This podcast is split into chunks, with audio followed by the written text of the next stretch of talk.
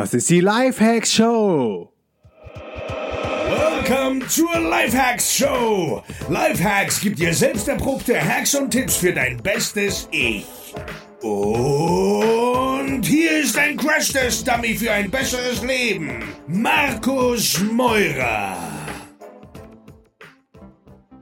Die DKB-Karte ist die beste Kreditkarte auf Reisen. Ich nutze sie selber, weil die Karte ist komplett for free und du kannst weltweit kostenlos Geld abheben. Gehe jetzt auf www.dnx-berlin.de slash dkb und sicher dir die kostenlose DKB-Kreditkarte.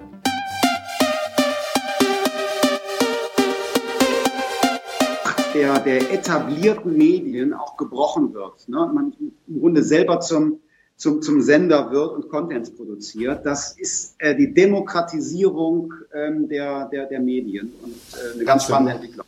Das macht so viel Spaß, dass keine Gatekeeper mehr da sind, ne? die entscheiden, was gefiltert wird, was durchkommt und was nicht. Ja, das war für uns eine Überlebensfrage, weil als wir aus dem Bundestag raus sind, hat natürlich von den etablierten Medien keiner über uns berichtet. Und nur über, über soziale Medien und so weiter hast du überhaupt deinen, deinen, deinen engsten Unterstützerkreis äh, mal mit einem Lebenszeichen versorgen können. Und das hat, hat mich und uns total verändert. Und mhm. jetzt gehört das, gehört das, also war ein notwendiges Übel am Anfang und ist jetzt einfach Teil, Teil äh, der Philosophie geworden. Cool. Naja, wir kommen schon merkt man. Plaudern. Okay, das stimmt. Also ich leg mal los mit dem Intro und dann starten wir direkt. Ja. Jo Leute, was geht? Willkommen zur neuen Folge der Lifehack Show auf dem DNX Podcast. Und heute mit einem Interview, auf das ich mich jetzt ehrlich gesagt schon ziemlich lange freue. Endlich ist es soweit. Christian Lindner ist 38 Jahre alt, kommt aus Wuppertal und ist Spitzenkandidat der FDP bei der Bundestagswahl 2017, die nächste Woche stattfindet. Der Bundesvorsitzende der FDP war mit einer eigenen Gründung im neuen Markt tätig und hat das Thema Digitalisierung in seiner Partei ganz nach oben gesetzt. Deutschland braucht ein Update und zwar ganz dringend. Danke für deine Zeit so kurz vor der Wahl und ganz herzlich willkommen auf dem DNX Podcast, lieber Christian Lindner. Ja, Markus, ich danke dir und äh, gerne. Digitalisierung ist in der Tat mein Thema. In Deutschland äh, leider etwas unterbelichtet, beim Kanzlerduell bei Frau Merkel nur mal im Schlusswort kurz erwähnt. Und deshalb wollen wir das ändern und das Thema ganz nach vorne stellen. Ja, Du bist gerade in meiner Heimatstadt Düsseldorf im Landtag bei einer Plenarsitzung. Da habe ich übrigens äh, letztens noch gewohnt in einem Airbnb direkt am Fernsehturm, als ich mal wieder ein paar Wochen in Deutschland war. Wir sind ja nicht mehr oft in Deutschland. Und jetzt ist nur noch eine gute Woche bis zur Bundestagswahl. Und im Jahr 2013 hast du den Weg zur Bundestagswahl als Marathon bezeichnet. Und jetzt mal ganz ehrlich, unter uns beiden, wie fühlt es sich jetzt gerade so an, kurz vor dem Ziel? Denkst du, da hätte man noch mehr rausholen äh, können, müssen? Läufst du irgendwie auf Reserve oder sagst du, jetzt geht's jetzt richtig los? Einerseits, andererseits. Einerseits, ähm, die Partei haben wir erneuert. Die FDP als liberale Partei hat ja eine große Tradition.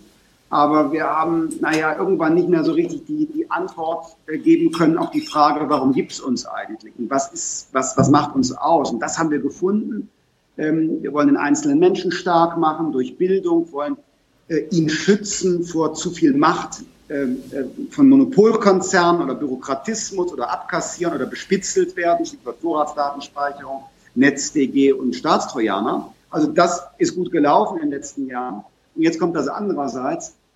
Ich bin froh, wenn jetzt Wahl ist, denn egal wie die Wahl ausgeht, FDP hoffentlich rein in den Bundestag, aber selbst wenn sie auch nicht drin wäre, ich brauche jetzt ein neues Leben. Ähm, vier Jahre waren extrem rau. Du reist auch viel aber ich habe es auch gemacht in Deutschland.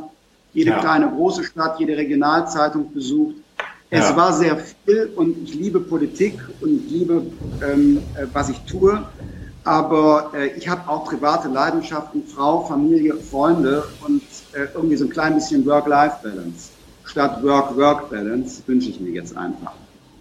Cool. Bisher machst du echt einen super Job. Hast du eine Morgenroutine, also Dinge, die du jeden Morgen gleich machst, um in den Tag zu starten? Ja, ähm, Griff zum äh, Smartphone noch im Bett, dann mhm. Kaffee, dann Sport, meistens äh, parallel zu einer, einer ähm, Folge von, von irgendwas ähm, und äh, dann Dusche und dann geht der Tag los. Okay, cool. Das klingt ja sehr strukturiert. Du sagst gerade Sport. Was für Sport machst du? Ähm, wie regelmäßig schaffst du das jetzt auch gerade während des Wahlkampfs? Und zweite Frage dazu, wie hältst du dich gerade in so anspruchsvollen Zeiten dann fit, auch so was die Ernährung angeht? Hast du da irgendwie Support mhm. an deiner Seite oder hast du dann über jahrelange Erfahrung selber ein System aufgebaut? Also unter normalen Bedingungen mache ich fünf, sechs Mal äh, in der Woche Sport, jeweils eine Stunde.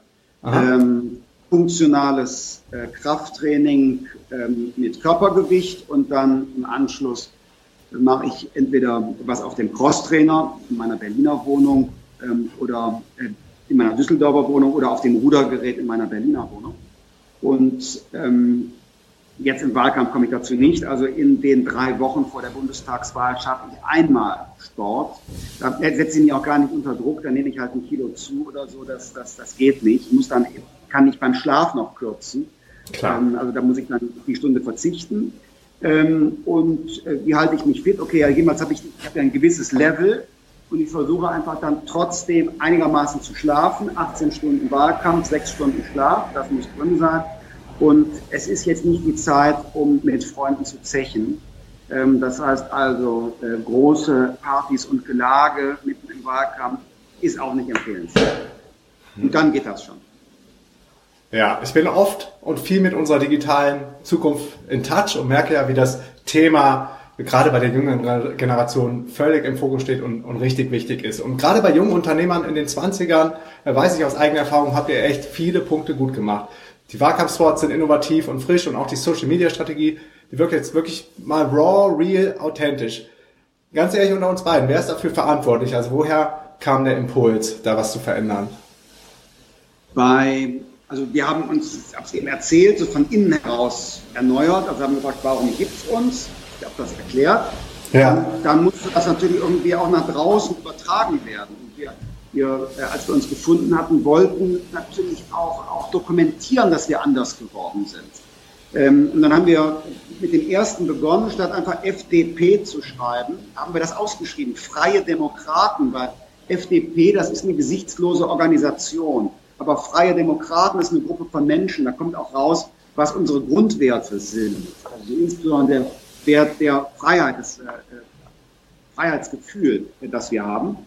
Und da wir nicht mehr im Bundestag vertreten waren, waren wir automatisch auch nicht in den Talkshows und in den Medien vertreten, sodass mhm. soziale Medien als, als, als demokratische Form ähm, eines, eines mehr oder weniger machtfreien Austauschs äh, für uns einfach äh, zum, zum zum Alltag ähm, gehören mussten, um, um unsere Unterstützer zu erreichen, um ein Lebenszeichen zu senden. Naja, und das hat nachhaltig die Partei verändert. Also für uns ist das nicht ein Kampagnetool, sondern in sozialen Medien präsent zu sein, das gehört zu, zu, zu unserer, unserer politischen DNA inzwischen. Und deshalb wird auch, wenn wir jetzt wieder im Parlament sein sollten, sich an dem Punkt nichts, nichts ändern. Das machen wir weiter.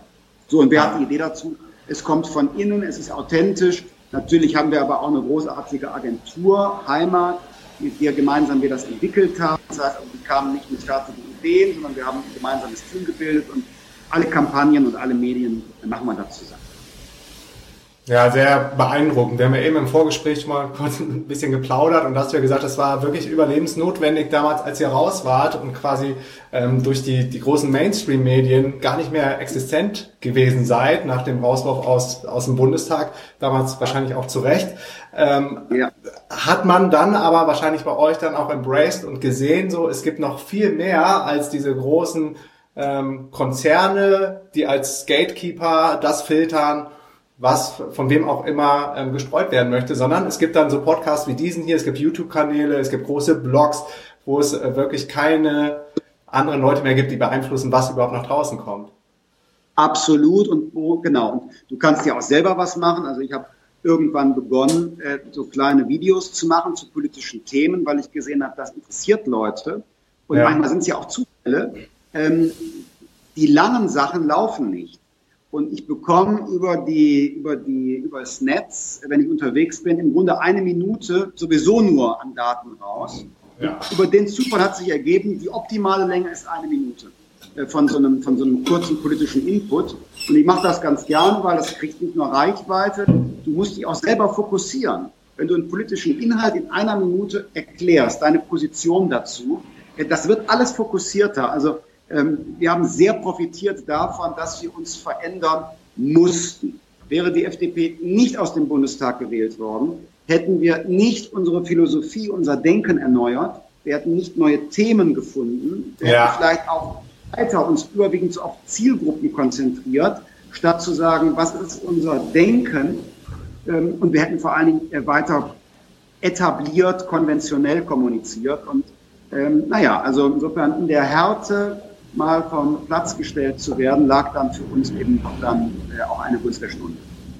Ja, wie so oft erkennt man es in dem Moment dann nicht, ähm, welche Lehre einem das Leben dann mit auf den Weg geben will, gerade bei ja. enttäuschenden Situationen. Im Nachhinein war es dann genau, genau das, was hat passieren müssen, um diesen krassen Absolut. Wandel zu bekommen. Ne? Absolut. Es ist eben, eben dann die Chance auf einen Neuanfang. Ja.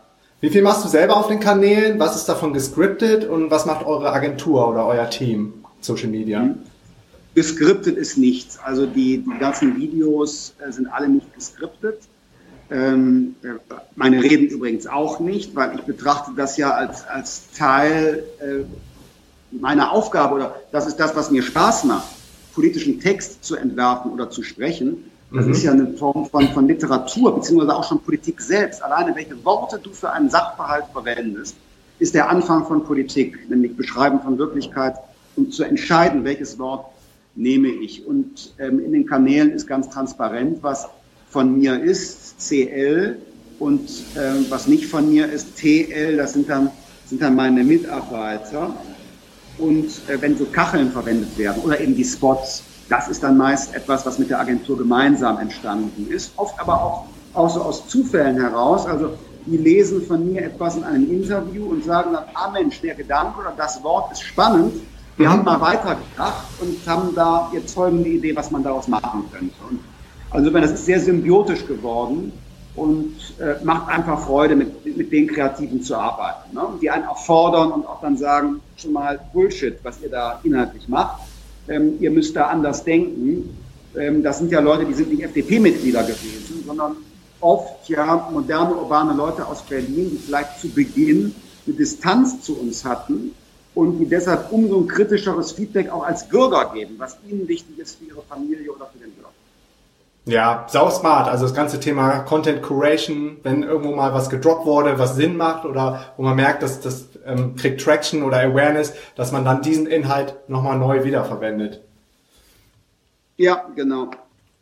Okay, die Auferstehung der ähm, Freien Demokraten, ich versuche jetzt auch nicht mehr FDP zu sagen, erinnert mich äh, persönlich an die Geschichte von, von Phoenix aus der Asche. Weil dieser hat sich ja wirklich ganz bewusst selber verbrannt, um danach umso ausdrucksstärker aufzuerstehen. Ähm, woran machst du jetzt wirklich diese Auferstehung der, F der Freien Demokraten fest, die laut aktuellen Umfragen ja bei knapp zehn Prozent liegen? Mhm.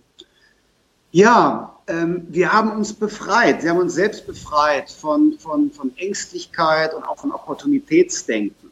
Und wir sagen einfach, wie wir Dinge sehen und, und nehmen auch keine falschen Rücksichten. Also zum Beispiel, ich bin der größte Verehrer von Apple-Produkten, nutze die auch. Das ist mein Büro, mein Leben, also mein elektronisches Leben. Aber dass Apple ähm, Steuerdumping in Irland macht und in Deutschland keine Steuern zahlt, muss man kritisieren. Ähm, und äh, wenn Banken mit dem Geld der Steuerzahler gerettet werden, statt auf Kosten der Eigentümer abgewickelt zu werden, muss man kritisieren.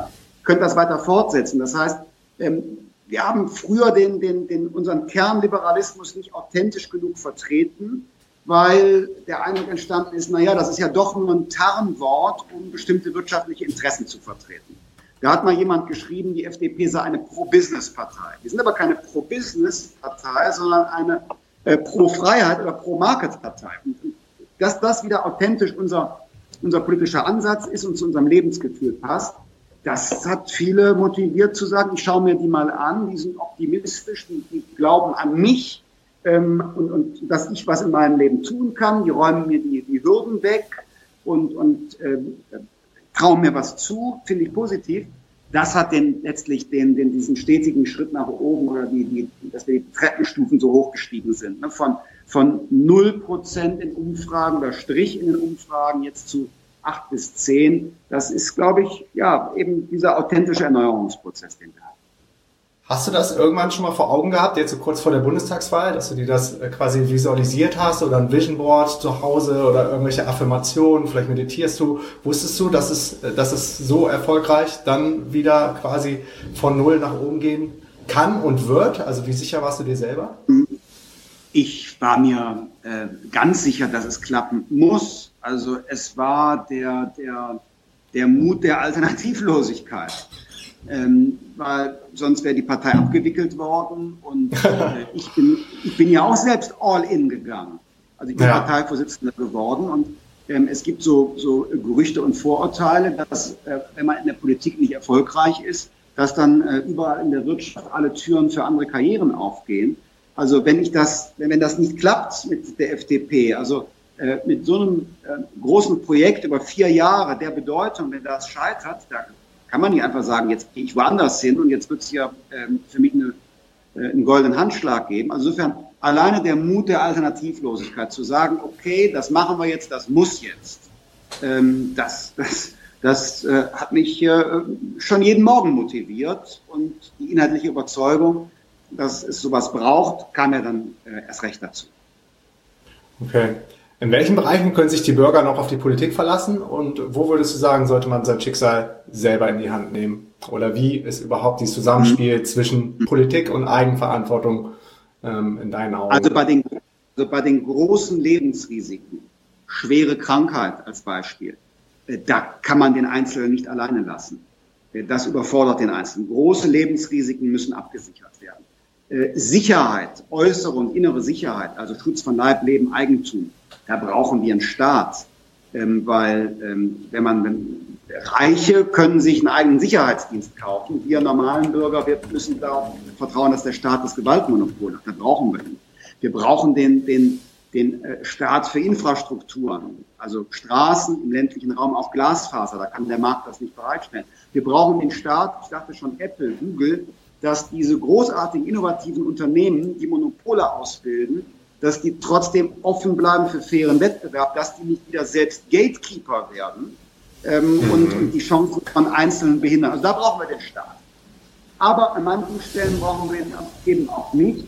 In, in Deutschland haben wir jetzt eine Gesetzgebung zum Beispiel bekommen, durch die IT-Freelancer, die gesucht sind, die ähm, selbstständig arbeiten wollen, die viel Geld verdienen, die hochqualifiziert sind, die werden plötzlich von der Regierung zu Scheinselbstständigen erklärt und sollen einen Arbeitsvertrag in Unternehmen bekommen und deren ähm, Auftraggeber, die kommen so in den Verdacht des äh, Sozialversicherungsbetrugs. Das ist totaler Unsinn. Man will Leute schützen vor Ausbeutung als Scheinselbstständige. Das kann ich auch verstehen. Aber das Kind ist total mit dem Bade ausgeschüttet worden. Jetzt werden Leute, die äh, eigenverantwortlich leben können, in die alten Schablonen des Staats gezwungen. Und da müssen wir neu denken und Flexibilität und Sicherheit wieder neu versöhnen und, und äh, Selbstbestimmung stärken. Also äh, große Lebensrisiken, große Fragen Staat, also da darf er uns nicht im Stich lassen, aber im Alltag, wo wir ihn nicht brauchen, bitte in Ruhe. Da können wir selber entscheiden. Zu wie viel Prozent sind das Programm und die Ziele der FDP auch genau deine persönlichen Values und deine Ziele? Ja, 90 Prozent. Also es gibt natürlich Fragen, wo ich, wo ich sage, dass das ist jetzt nicht so meine erste Priorität. Zum Beispiel? Beispiel? Ja. ja. Ich mache ein Beispiel. Ähm, wir haben beschlossen auf unserem, auf einem der letzten Parteitage, ich glaube 2016, dass wir Cannabis legalisieren wollen. Und es gäbe andere Freiheitsthemen, die für mich persönlich jetzt wichtiger wären als das. Aber da haben sich unsere jungen Liberalen durchgesetzt und deshalb ist jetzt unser Ziel, wir legalisieren Cannabis, machen kontrollierte Abgabe. Ähm, das ist verantwortbar, das heißt, ich bin nicht komplett dagegen und würde sagen, Gewissensentscheidung niemals, ich setze mich nicht dafür ein. Aber das ist so eine Sache, das wäre jetzt nicht bei mir ganz oben gewesen, aber so ist das eben. Ich bin Vorsitzender einer Partei von Individualisten und äh, die entspricht nicht, die, die, setzt nicht einfach nur meinen Willen um, sondern es ist umgekehrt. Ja? Klar. Ich bin auch an das demokratische Votum der Partei gebunden. Aha. Deinem Wahlplakat lass uns jetzt mal zu meinem Lieblingsthema Digitalisierung kommen. Ja. Wahrscheinlich auch dein, eins deiner Lieblingsthemen. Ähm, auf dem Wahlplakat steht Digital First, Bedenken Second. Ähm, bist du auch der Meinung, dass wir uns viel zu lange mit Verpixelung von Häusern beschäftigt haben oder öffentlichen Widerrufen von Facebook, ähm, AGBs, als dass wir dafür gesorgt haben, dass mal wieder ein echtes, innovatives Startup aus Berlin kommt? Ja, in der Tendenz schon. Also ähm, vor allen Dingen die Arbeitsmarktfrage wird in Deutschland stark diskutiert. Um Gottes Willen die Digitalisierung, wir verlieren Millionen Arbeitsplätze. Jetzt mhm. schnell Robotersteuer, jetzt schnell bedingungsloses Grundeinkommen, um Gottes Willen, um Gottes Willen. Statt zu sagen, ja, wir verlieren Millionen Arbeitsplätze, die vielleicht aber auch langweilig und schlecht bezahlt sind. Und jetzt sorgen wir dafür, dass auf der anderen Seite Millionen neue, gut bezahlte, selbstbestimmte Arbeitsplätze, die nicht so anstrengend, gesundheitlich anstrengend sind wie, wie körperliche Arbeit, dass wir uns darum kümmern. Also Chancen nutzen.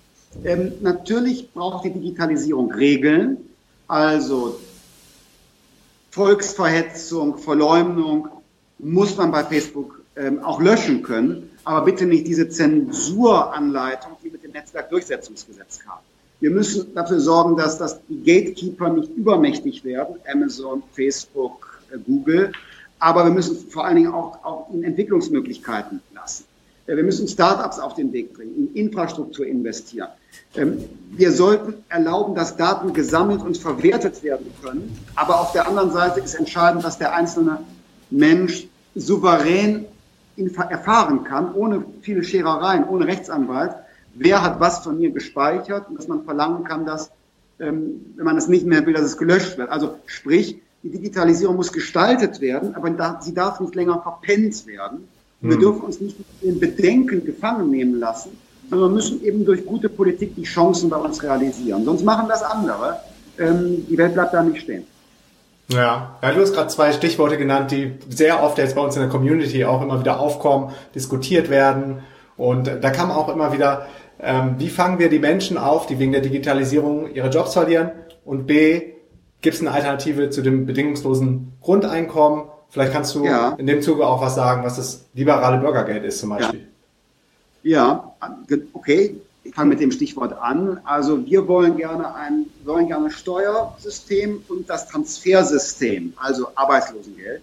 Das wollen ja. wir zusammen oder auch BAföG. Und das bedeutet, du hast ein kleines Einkommen, dann gibt der Staat dir was dazu du verdienst ein bisschen mehr, da reduziert sich der staatliche Zuschuss, aber immer so, dass eine Stunde mehr arbeiten sich für dich tatsächlich auch lohnt. Und irgendwann bist du so weit, dass du nichts mehr bekommst, sondern dass du anfängst einzuzahlen, gegen Steuern zu zahlen. Ganz unbürokratisch, ohne ärgerliche Bürokratie also und ohne auch zum Teil entwürdigende Anträge, die man stellen muss. Das ist Bürgergeld. Das erlaubt auch mal abzufedern, wenn du als, als Solo-Selbstständiger eine schlechte Zeit hast ähm, also das ist, ist, ist äh, da gerade diese Verbindung von Freiheit und, ja. und, und Sicherheit. So, aber das Eigentliche, was wir tun müssen für die Digitalisierung, ist ein komplett zweites Bildungssystem schaffen für die Spätveränderer. Denn Menschen, auch die was gelernt haben, Juristen zum Beispiel, werden im Laufe ihres Lebens vielleicht mal was Neues, ganz anderes lernen müssen oder neue Module sich aneignen müssen. Und dafür müssen wir Schulen, Berufsschulen, Fachschulen, überbetriebliche Ausbildungseinrichtungen, Fachhochschulen und Universitäten öffnen, damit auch Ältere, die ausgelernt haben oder dachten ausgelernt zu haben, so in der Sommerpause nochmal zu einer Akademie kommen können oder während einer beruflichen Auszeit dahin kommen können oder ein Sabbatical einlegen können, um was Neues zu lernen und sich weiter zu qualifizieren. Und das ist eben unsere Antwort äh, auf Digitalisierung. Nicht bedingungsloses Grundeinkommen, die Leute nach Hause schicken, sondern immer eine neue Chance eröffnen, ähm, was anderes im Leben zu machen, eine nächste Chance zu ergreifen, weil keine Biografie darf eine Sackgasse werden, aus der man sich nicht mit gutem Willen und Einsatzbereitschaft befreien kann. Das ist eigentlich, eigentlich äh, ja auch so das Versprechen der Digitalisierung. Aktiv sein, selbstbestimmt sein, ein spannendes Leben führen können. Und dafür ist die Voraussetzung, dass es eben lebenslang auch Bildungsmöglichkeiten gibt. Das heißt, du machst es dann eher so an dem Leistungsprinzip fest, ähm, als dass du sagst, bedingungslos, no matter what, jeder kriegt ein Grundeinkommen und diese intrinsische Motivation wird dann schon gerade zum Beispiel auch in der Gesellschaft, ähm, identifizieren sich ja viele Leute über ihren Job, die wird dann schon irgendwie von innen kommen, wenn jemand dann doch nochmal öfter in den Urlaub gehen will, ja, oder raus will aus diesem Sozialsystem. Im Grunde haben wir ja schon ein bedingungsloses Grundeinkommen Leid in Deutschland, wenn man das mal genau betrachtet. Wenn man das Hartz IV nimmt, ja, aber mhm. ähm, das ich, ich finde, finde einfach, ähm, du kannst nicht von anderen Menschen etwas verlangen, ohne auch eine Gegenleistung zu bringen. Und die Gegenleistung ist nicht, ich lebe mein Leben ganz schön für mich alleine, sondern die Gegenleistung ist, ich bin jetzt, habe jetzt vielleicht keinen Schulabschluss, meine Gegenleistung für Solidarität ist, dass ich den Schulabschluss nachmache. Und einfach nur was geschenkt bekommen, äh, sozusagen, das, das finde find ich falsch, sondern, sondern ähm, äh, ich muss auch meinen Beitrag leisten. Äh, ich habe Verantwortung für andere Menschen und nicht nur für mich selbst. Ähm, ich halte also, wenn du es ganz hart hören willst, diese, diese Anhänger des bedingungslosen Grundeinkommens, ähm, das könnte auch eine Einladung zum Egoismus sein. Ich mache nichts aus meinen Möglichkeiten, mir reicht das. Ähm, ich übernehme keine Verantwortung für mich, sondern lass andere Verantwortung übernehmen. Das finde ich falsch. Ich finde, ähm, man muss selber Verantwortung übernehmen und, und äh, auch, auch sich einbringen. Jeder nach seinen Möglichkeiten. Nicht jeder muss Ingenieur werden. Und äh, jemand, der, der ähm, was weiß ich, äh, nicht die Kräfte hat wie andere, der aber trotzdem sich bemüht, äh, der hat auch großen Respekt verdient, aber ich begrüße auch, wenn die Leute was tun und sich bewegen. Und letzter Gedanke, meine Sorge ist, der 19-Jährige ohne Schulabschluss, der einen Tausender ausbezahlt bekommt, äh, ein bedingungslosen Grundeinkommen und seine Freundin auch ein Tausender. Die haben 2000 Euro netto mit 19 ohne Schulabschluss. Ja, die haben doch keinen Anreiz, einen Schulabschluss nachzumachen, sondern die sagen, okay, können wir doch leben. Wenn ich jetzt einen Schulabschluss mache, dann brauche ich noch drei Jahre für die Ausbildung boah, da bin ich vier, fünf Jahre mit Lernen beschäftigt und habe während der Zeit sowieso gar nicht so viel mehr an Geld. Das lohnt mich. Wenn die sich auf den Weg machen und was lernen, mit 30 oder so, sagen dann, um Gottes Willen, gut, dass wir damals einen Anstoß bekommen haben, dass wir uns bewegen mussten, weil jetzt als äh, Kfz-Mechatroniker oder Rechtsanwaltsfachangestellte äh, merke ich, wie viel Spaß es mir auch macht, im Beruf zu sein. Mhm. Also spannend wäre es. Ja. ja, es ist auf jeden Fall ein heißes Thema, gerade auch bei uns in der Community, weil es auch viele Stimmen gibt, die sagen einfach, es gibt Unternehmer, so wie, wie dich vorher und jetzt als Politiker oder, oder mich als Unternehmer, die werden nie aufhören, ähm, Werte zu schöpfen und Arbeitsplätze zu generieren, Umsatz zu generieren und dass dadurch eigentlich ähm, einfach, also theoretisch doch schon die Menge aufgefangen werden kann, die dann nicht unbedingt arbeiten will, weil es ja auch nirgendwo verschriftlich steht, dass man arbeiten muss. Also wieso gibt es diesen passiven Zwang noch zur Arbeit? Das ist so das, das Argument der Gegenseite. Ja, ich, ich, ich verstehe das. Nur für, für mich ist, ist ähm, schöpferisch tätig zu sein und zu arbeiten, rauszukommen.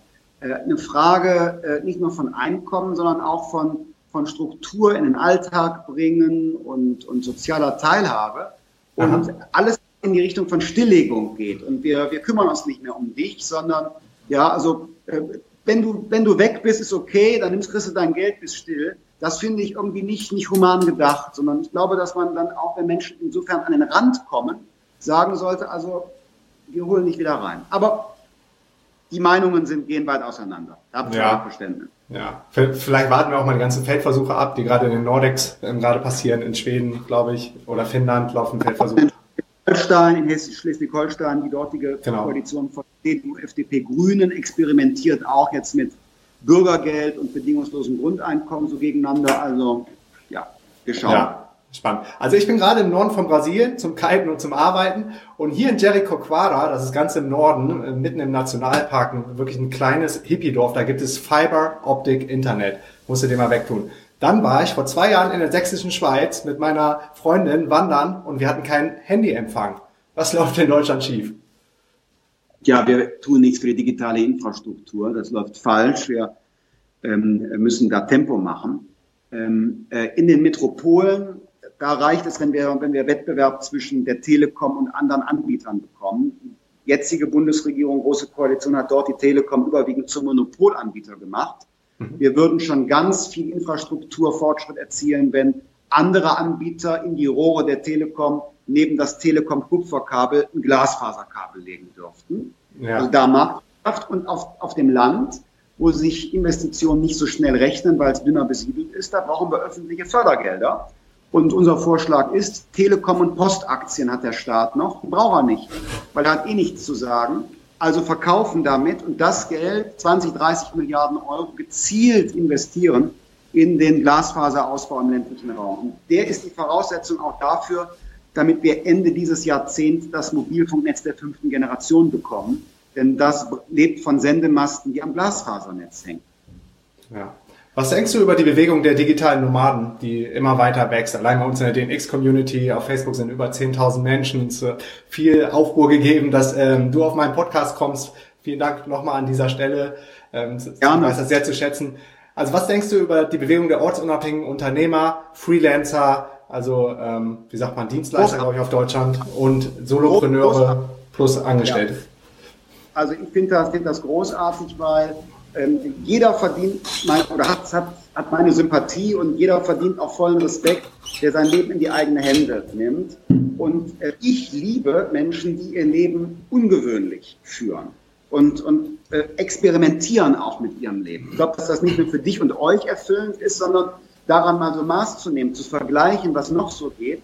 Das bereichert einen doch auch selbst bei seinen Lebensentscheidungen, wenn man Alternativen kennt und nicht alles so stromlinienförmig ist. Also ich finde es toll und ich habe ja eben auch über IT-Freelancer und Scheinselbstständigkeit gesprochen.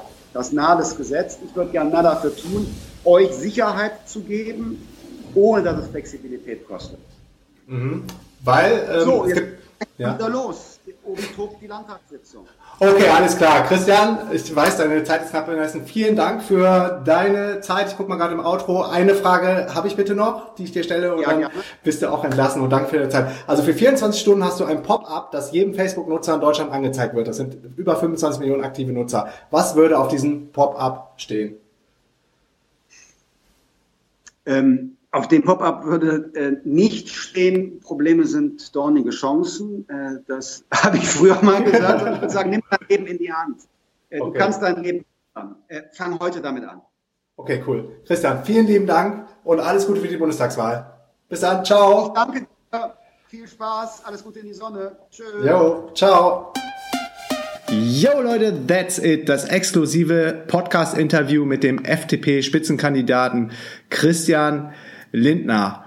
Und ich denke, jeder hat Verständnis, dass Christian dann auch äh, wieder weg musste. Er war nämlich mitten im NRW-Landtag in Düsseldorf, als wir beide das Interview gemacht haben und er ist dann zwischen den Plenarsitzungen quasi raus, um mit mir das Interview zu machen. Offiziell hatten wir nur 20 Minuten. Ich habe es natürlich voll ausgereizt und dann so bei 32 ähm, war dann, glaube ich, Ende. Was jetzt ein bisschen untergegangen ist, beziehungsweise ich hatte noch Millionen Fragen so aus der DNX-Community. Erstmal vielen, vielen, vielen Dank dafür. Und ganz am Anfang ähm, bevor das Interview dann äh, losging, das offizielle, hatte ich die Chance mit Christian äh, so ein Vorgespräch zu führen und wir waren voll schnell im Plauderton. Also ich muss sagen, ähm, echt ein sympathischer Kerl. Und da ging es unter anderem auch um äh, Bürokratie und unter anderem auch um E-Residency und ähm, Estland. Und das war nämlich eine Frage, die kam auch oft in der Community und deshalb möchte ich das gerne nochmal nachreichen. Zum einen ähm, war Tavi Kotka, der ehemalige Chief Information Officer, also ähm, Informationsminister von Estland, verantwortlich für die E-Residency in Estland. So, und die E-Residency, die sagt aus, dass man quasi remote ähm, komplett eine Company gründen kann und ähm, virtueller Bürger in Estland wird mit allen Rechten und Pflichten, die dazugehören, zum Beispiel auch Steuern zu zahlen. Und Tavi Kotka hat letzten Samstag auf unserer DNX-Konferenz in Lissabon eine echt viel beachtete Keynote gehalten vor 500 Teilnehmern aus 45 verschiedenen Ländern, gerade zu dem Thema Globalisierung beziehungsweise globale Digitalisierung von Nationalstaaten. Und ich habe Christian dann gefragt, ob das auch ein Vorbild für Deutschland ist. Und er ist super inspiriert von ähm, Estland, was dort alles abgeht. Und äh, Tavi hat dann auf der Konferenz auch noch ähm, verraten, dass es ein ähm, Steuerabkommen zwischen Deutschland und Estland geben soll. Das wird gerade verhandelt und ähm, das sieht dann so aus, dass man quasi als E-Resident trotzdem, wenn, weil man ja seinen Wohnsitz in Deutschland behalten kann, trotzdem dann in Deutschland ähm, die Körperschaftssteuer abführen kann. Also ohne dass man dann Steuererklärung in Estland macht. Und Estland ist halt, ähm, oder Estland, wie, ähm, wie Christian sagt, ich habe nämlich jetzt auch mal geguckt, ob ich ein Video dazu finde. Das verlinke ich euch auf jeden Fall auch nochmal in den Shownotes, beziehungsweise tu den O-Tum von dem Video auch nochmal hier hinter, dass ihr seht, ähm, was er wirklich zu dem Thema Estland zu sagen hat und gerade auch Bürokratievereinfachung. Und ähm, Estland ist da wirklich federführend. Die planen unter anderem jetzt auch eine eigene Kryptowährung, den Estcoin. Und das wären noch so ein paar Fragen gewesen an Christian, was er über Kryptowährungen denkt, ähm, ob die vom Staat reguliert werden sollen oder woran das zum Beispiel auch liegt, wäre eine Frage gewesen, dass andere Staaten und Nationen hungriger sind als Deutschland, beziehungsweise ob sie die Chancen besser, äh, äh, besser erkennen als Deutschland, wie zum Beispiel Estland, Lettland und Litauen, die äh, Baltics, die baltischen Staaten sind sehr, sehr weit vorne und federführend im Bereich ähm, Fintech und disrupten dort die ganzen Bran Branchen. Ähm, Wäre gern noch mehr auf das Thema ähm, GAFA eingegangen, Google, Amazon, Facebook und ähm, Apple, aber dazu hat er ja auch schon was äh, gesagt in dem Gespräch und ja, ansonsten hatte ich noch ein paar geile Fragen vorbereitet, ähm, die, die noch ein bisschen persönlicher geworden wären. Aber ähm, das ist wahrscheinlich auch ein Zeichen, dass es nochmal eine zweite Runde geben soll. Ich glaube da auf jeden Fall fest daran und fand es echt cool, wie sich ein Politiker hier auf dem DNX-Podcast ähm, zum Thema Digitalisierung ähm, gestellt hat. Ich habe auch Angela Merkel angefragt und den Spitzenkandidaten von der SPD, aber von den beiden kam dann leider Absagen. Und ich muss auch sagen, Christian Lindner hat mir äh, direkt selber über E-Mail geantwortet. Da war ich auch ähm, ziemlich beeindruckt. Und das Ganze, der Kontakt, der läuft jetzt schon seit über einem halben Jahr, dass ich ihn damals angefragt habe im Rahmen des NRW-Wahlkampfes. Ähm, ähm, ob er mir ein Interview geben will und hat gesagt, wir wollen aber auch mal andere Lichter, quasi äh, andere Gesichter in den Fokus stellen und andere Leute ähm, in der FDP die Chance geben, groß zu werden. Und das fand ich, ähm, das fand ich äh, relativ beeindruckend. Hatte dann auch das Interview ähm, hier auf dem Podcast mit ähm, äh, da muss ich mal überlegen, Vogel hieß er auf jeden Fall. Ich google mal eben, wie der Vorname ist. Ich will jetzt hier nichts Falsches sagen. Und das war auf jeden Fall auch schon mal richtig spannend für mich, einen Politiker vor das Mikrofon zu bekommen. Genau, hey, Johannes Vogel, der Bundesvorstand, ähm, ist im Bundesvorstand der FDP und hat ähm, mir ein Interview gegeben zum Thema Zukunft der Arbeit und hatte dann den Christian nochmal angefragt im Rahmen des Bundestagswahlkampfs und habe gesagt, ob er jetzt nicht Bock hat, auf den Podcast zu kommen. Und er sagte, yo, ich bin dabei, wurde noch einmal verschoben das ist so ein kleiner Blick hinter die Kulissen und er hat mich jetzt wirklich dann ähm, quasi zwischen oder während äh, der Plenarsitzung im NRW-Landtag reingeschoben und das rechne ich ihm hoch an, sich dafür dann äh, die Zeit genommen zu haben. Nochmal zurück zum Thema ähm, Estland Bürokratie. Er sagt ähm, in einem Gastartikel für die Zeit, also Christian Lindner, dass ähm, den verlinke ich auch in den Shownotes, am Ende, dass er am Ende der Geduld ist. Ständige Behördengänge, langsames Internet, Stau. Der Staat raubt uns das Wertvollste, was wir haben, unsere Zeit. Ein Gastbeitrag von Christian Lindner. Und da geht es dann auch um ähm, Estland zum Beispiel, wo dann steht, es geht auch anders. In Estland ist der Beruf des Steuerberaters weitgehend unbekannt. Jeder Bürger kann seine Steuererklärung digital selbst erledigen. Im Durchschnitt dauert das Ganze drei Minuten. So schnell kann man nicht mal einen Bierdeckel beschriften. Nach fünf Tagen bekommt der Bürger seinen Steuerbescheid. In der deutschen Hansestadt Bremen wartet man im Schnitt 90 Tage darauf. Und weiter im Text von Christian Lindner, das Beispiel Estland zeigt, was möglich ist, wenn wir handeln. Erstens brauchen wir endlich ein einfacheres Steuerrecht und so weiter und so fort. Wie gesagt, den Artikel verlinke ich euch in den Show Notes. Und dann hatte ich hier noch ein Statement rausgesucht äh, von Christian Lindner. Und ähm, da geht's dann auch um die Modernisierung der Verwaltung, der Bürokratie. Also äh, Christian Lindner ist sich durchaus dessen bewusst, äh, dass, ähm, dass die Bürokratie in Deutschland eine große Bremse ist, ähm, nicht nur für digitale Nomaden, sondern für alle Unternehmer.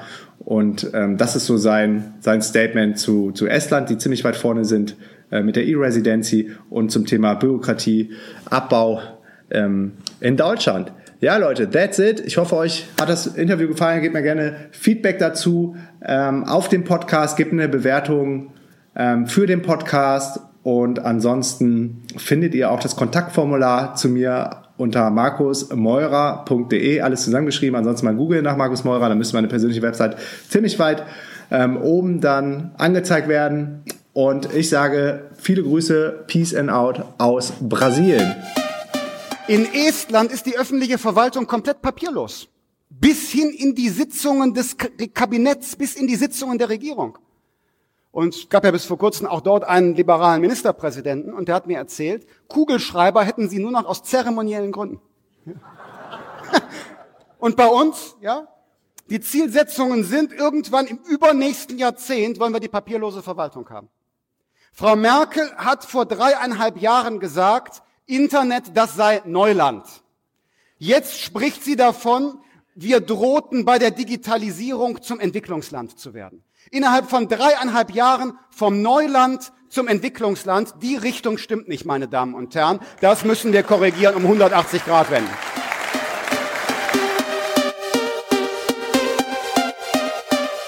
Yes, yes, yo, Leute, that's it. Bevor du gehst, noch drei Sachen. Erstens, geh jetzt auf www.podcastbewertung.de und gib mir eine Bewertung und Rezension für diesen Podcast. Zweitens, geh jetzt auf www.dnxcommunity.de und connecte dich mit tausenden von anderen Lifehackern und angehenden digitalen Nomaden. Und drittens, geh jetzt auf www.dnx-berlin.de slash news und trag dich in den kostenlosen Newsletter ein. Dort bekommst du meine sieben Erfolgsgeheimnisse und einen 50 Euro Gutschein für die nächste DNX in Berlin. Alle Infos zur DNX und das Programm findest du auf www.dnx-berlin.de. Peace and out.